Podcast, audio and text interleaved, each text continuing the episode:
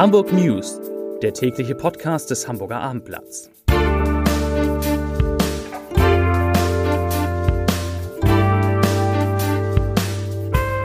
Herzlich willkommen. Mein Name ist Bernd Röttger und ich freue mich heute einmal wieder, meinen lieben Kollegen Lars Haider am Mikrofon vertreten zu dürfen.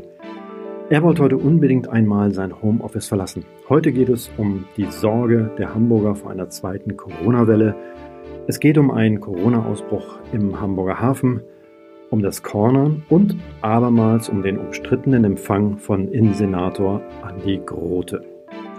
Aber zunächst einmal, wie immer, die Top 5 der meistgelesenen Geschichten auf abendblatt.de. Platz 5. Der Streit um den Stehempfang von Innensenator Andi Grote. Bereits erwähnt. Platz 4. Holt der HSV den nächsten Österreicher ins Team? Platz 3 Corona-Ausbruch, Schiff im Hafen unter Quarantäne. Platz 2 Udo Lindenbergs Porsche aus der Garage des Hotel Atlantik gestohlen. Und auf Platz 1 Politik hinter Plexiglasscheiben, Bürgerschaft tagt im großen Festsaal. Kommen wir zum ersten Thema.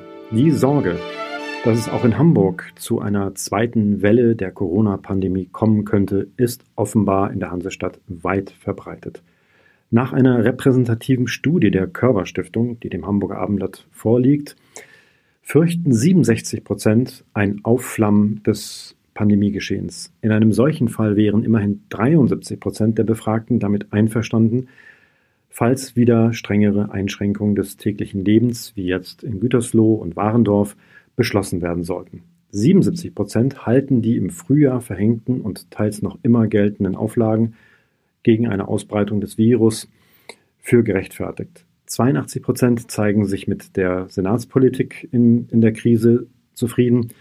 Nur 76 Prozent hingegen halten das Krisenmanagement der Bundesregierung für gelungen. Derzeit aber bleibt die Corona-Lage in Hamburg entspannt. Von Mittwoch auf Donnerstag kam es zu einer neuen bestätigten Infektion. Und gleich noch einmal Corona. Die Hansestadt Hamburg hat den Frachter Grande Cotonou, ich hoffe, ich habe das richtig ausgesprochen, im Hafen unter Quarantäne gestellt, nachdem zwei Mann der Besatzung an Corona erkrankt waren. Ein Seemann musste ins Krankenhaus eingeliefert werden, der zweite Infizierte wurde auf dem Schiff isoliert. Die gesamte Besatzung wird jetzt auf Covid-19 getestet. Das Ergebnis ist zur Stunde noch nicht bekannt. Bei der Grande Cotonou handelt es sich um ein 236 Meter langes Frachtschiff, das unter italienischer Flagge fährt. Viele werden es kennen. Es ist ein, ein, ein großer weißer äh, Auto- und Containerfrachter. Alle Ladearbeiten mussten eingestellt werden. Bislang liegt der Frachter im Hansahafen. Er muss möglicherweise an einen anderen Liegeplatz verholt werden. Erst im Mai hatte es auf dem Frachter Grande Atlantico, der für dieselbe Reederei unterwegs ist, Corona-Fälle gegeben. Das Schiff, das ebenfalls vor allem Autos zwischen Europa und Westafrika transportiert, hatte nach zwei Wochen Quarantäne den Hamburger Hafen wieder verlassen.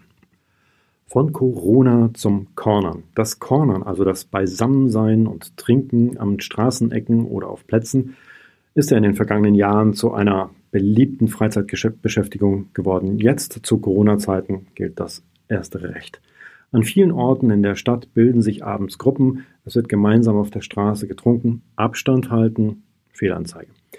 Am Corona-Hotspot schlechthin, dem Hamburger Schulterblatt, und den angrenzenden Straßen hielten sich am vergangenen Wochenende, das Abendblatt berichtete, mehr als 2500 Feiernde auf bis die Veranstaltungen von der Polizei aufgelöst wurden.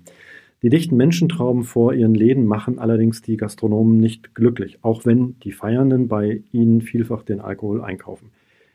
Viele, vers viele versuchen dafür zu sorgen, dass die Abstandsregeln eingehalten werden. Auf der Straße sind sie allerdings machtlos. Sie fordern größere Flächen vom Bezirk Altona für die Außengastronomie, etwa auf den Parkplätzen vor den Lokalen. Ein spannendes Thema in Sachen Corona beginnt gerade während dieser Podcast live geht. Der Innenausschuss der hamburgischen Bürgerschaft sich, befasst sich ab 17 Uhr unter anderem mit dem Umgang des Innensenators mit den eigenen Corona-Regeln. Regelmäßige Hörer dieses Podcasts kennen den Hintergrund ein umstrittener Stehempfang, bei dem Andi Grote vor zwei Wochen rund 30 Menschen in den Räumlichkeiten einer Bar in der Hafen City auf seine erneute Ernennung zum Senator angestoßen hatte, mit denen er angestoßen hatte und damit einen Sturm der Entrüstung losgetreten hatte. Wer die Sitzung am mitverfolgen möchte, sie wird auf abendblatt.de live übertragen und natürlich schreiben meine Kolleginnen und Kollegen das hier auch gleich auf. Nur noch eine gute Nachricht für all jene, die in den Urlaub, in die Sommerferien fahren wollen. Zum Start der Sommerferien bieten die Kundenzentren der Hansestadt erweiterte Öffnungszeiten an. Personalausweise, Reisepässe und Kinderausweise können vom 27. Juni bis zum 4. Juli von 9 bis 15 Uhr auch sonnabends beantragt und abgeholt werden. Aber nicht vergessen, vorher muss ein Termin vereinbart werden unter der Telefonnummer 040 115. Und es gibt noch einen wichtigen Termin für alle maritimen Fans. Lange wurde gerätselt, wann die Firma Spark Peking zurückkommt in die Hansestadt nach der erfolgten Renovierung. Der Termin ist nun bekannt. Es wird der Montag, der 7. September sein. Also schon einmal im Terminkalender vormerken, wer die ersten, die Peking das erste Mal in Hamburg wieder sehen will. Wie immer zum Ende der Leserbrief des Tages. Heute ist es ein sehr berührender Brief von Silke Keller. Sie ist derzeit Patientin auf der Station C5a im UKE. Sie schreibt zu den anstehenden Lockerungen der Corona-Beschränkung ab 1. Juli. Zitat. Lockerung, wohin man sieht. Schwimmbäder sind geöffnet, Kitas und Schulen gehen in den Regelbetrieb. Feiern und Theaterbesuche sollen ab 1. Juli möglich sein. In Pflegeheimen sind Besuche glücklicherweise zum Wohle der Bewohnerinnen und Bewohner wieder möglich. Ebenso wie in den Krankenhäusern. Vergessen werden wir die Patientinnen und Patienten der onkologischen Stationen des UKE. Seit ich vor acht Wochen meine Diagnose erhalten habe, erhalten und von jetzt auf gleich mitten aus meinem bisherigen Leben und den, und den Kreis meiner Familie gerissen wurde, liege ich hier nun im UKE auf der Leukämiestation und hoffe auf Heilung. Durch das strikte Besuchsverbot gibt es keinerlei persönlichen Kontakt zu den Angehörigen, auch nicht einer einzelnen ausgewählten Person. Ich bin nicht sicher, ob jemand, der sich nicht in dieser Situation befindet, ermessen kann, welche psychische Belastung das darstellt.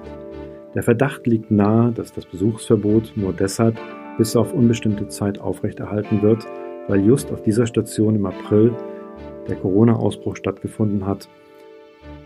Das UKE und, und das Gesundheitsamt wollen offensichtlich um jeden Preis verhindern, noch einmal in negative Schlagzeilen zu geraten. Zum Gesundwerden gehört aber auch, neben der hier wirklich herausragenden medizinischen und pflegerischen Versorgung, die seelische Unterstützung, die man nur durch den persönlichen Kontakt mit seinen Liebsten bekommen kann. Leider scheinen wir Schwerkranke keine Lobby zu haben. Anders ist es nicht nachzuvollziehen, dass ein Besuch unter ähnlichen Schutzbedingungen wie in den Pflegeheimen nicht möglich sein soll. Zumal wir in manchen Fällen nicht einmal wissen, wie viel Lebenszeit uns überhaupt noch bleibt. Es ist eine unmenschliche Entscheidung. Da muss man erst einmal tief durchatmen nach diesem Leserbrief. Mir bleibt jetzt nur noch eines zu sagen. Ich wünsche Ihnen, ich wünsche euch dennoch einen schönen Abend. Morgen ist der Kollege Lars Haider wieder hier am Mikrofon. Tschüss.